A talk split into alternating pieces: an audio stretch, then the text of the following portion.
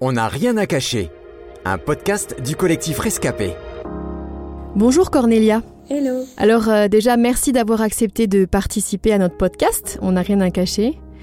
Et aujourd'hui, j'aimerais aborder le triste sujet de l'abus sexuel avec toi. Alors si tu es là, euh, c'est malheureusement parce que tu as vécu un abus dans ta jeunesse.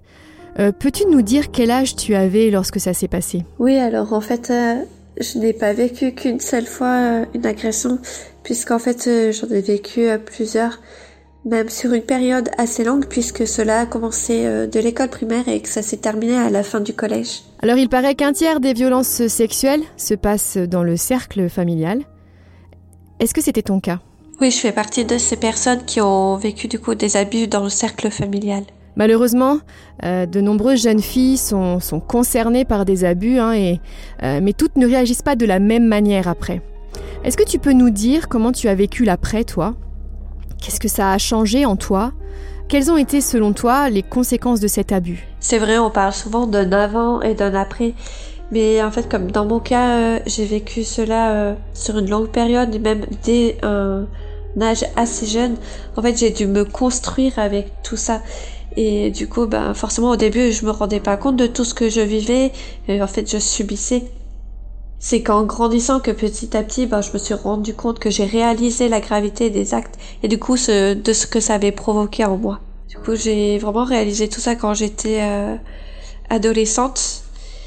Et du coup, j'ai réalisé que en fait, ça avait provoqué en moi un réel manque de confiance. J'avais une image erronée de la sexualité et que j'avais toujours besoin d'attention. Il fallait toujours que je me sente aimée. Et euh, du coup, en fait, petit à petit, euh, ben, j'ai commencé à avoir un sentiment de honte. Je me sentais sale et c'est comme si aussi j'avais, je me sentais complice que que ben, je l'avais laissé faire. Puisque j'ai jamais réussi à lui dire non. Et du coup, bah, peu à peu, euh, ça crée un vrai mal-être en moi. Et même j'ai fini euh, par euh, faire de la dépression. J'étais repliée sur moi-même. Je faisais des grosses crises d'angoisse. Et, euh, et puis j'avais des pensées mauvaises qui voulaient me mener à me faire du mal à moi-même. Et du coup, bah, j'ai résisté, résisté, mais au bout d'un moment, bah, j'ai craqué, donc je me suis scarifiée. J'ai pris des grosses doses de médicaments et tout ça, ça a été considéré comme tentative de suicide. Et du coup, eh ben, été aussi hospitalisée en psychiatrie. Alors et toi, est-ce que tu fais partie euh, des, des 10% de femmes euh, qui ont porté plainte? Et à ton avis, pourquoi les victimes se taisent? Oui, alors en fait, pour ma part, je n'ai pas souhaité euh, porter plainte, puisque en fait, euh, évidemment, ben, je connais la personne et je n'ai pas voulu créer des mules dans ma famille. Et en plus, euh, connaissant la personne, je savais euh, ce qu'elle avait vécu.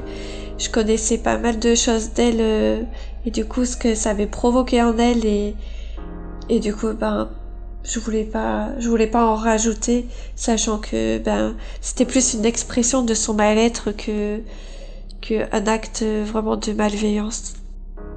Je pense qu'il y a beaucoup de victimes qui se taisent pas parce que déjà elles ont honte, que c'est des choses qui sont tabous. Peut-être moins aujourd'hui, mais euh, si c'est dans le cercle familial, ben comme pour ma part, en tout cas, euh, moi je n'osais pas le dire ben, parce que parce que ben, je voulais pas briser euh, tout, toute ma famille que ben on a des bons des bons liens dans toute la famille que tout le monde s'entend bien et que ben, du coup je voulais pas casser tout ça que je ne voulais pas attrister non plus euh, mes parents et, et toutes les personnes qui m'entouraient avec tout ça. Cornelia, est-ce qu'aujourd'hui tu peux dire que tu es guérie? Oui aujourd'hui je peux dire que je suis guérie.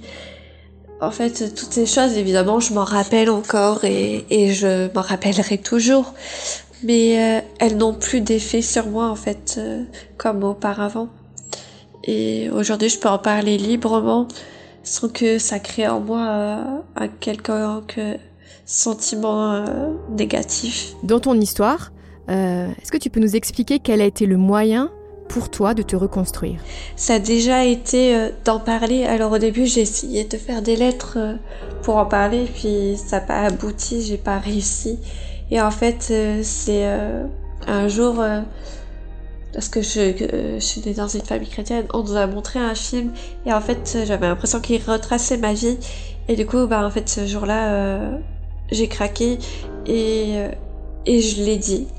J'ai raconté tout ce que j'avais vécu. Et du coup, ça a été vraiment pour moi à ce moment-là une réelle libération.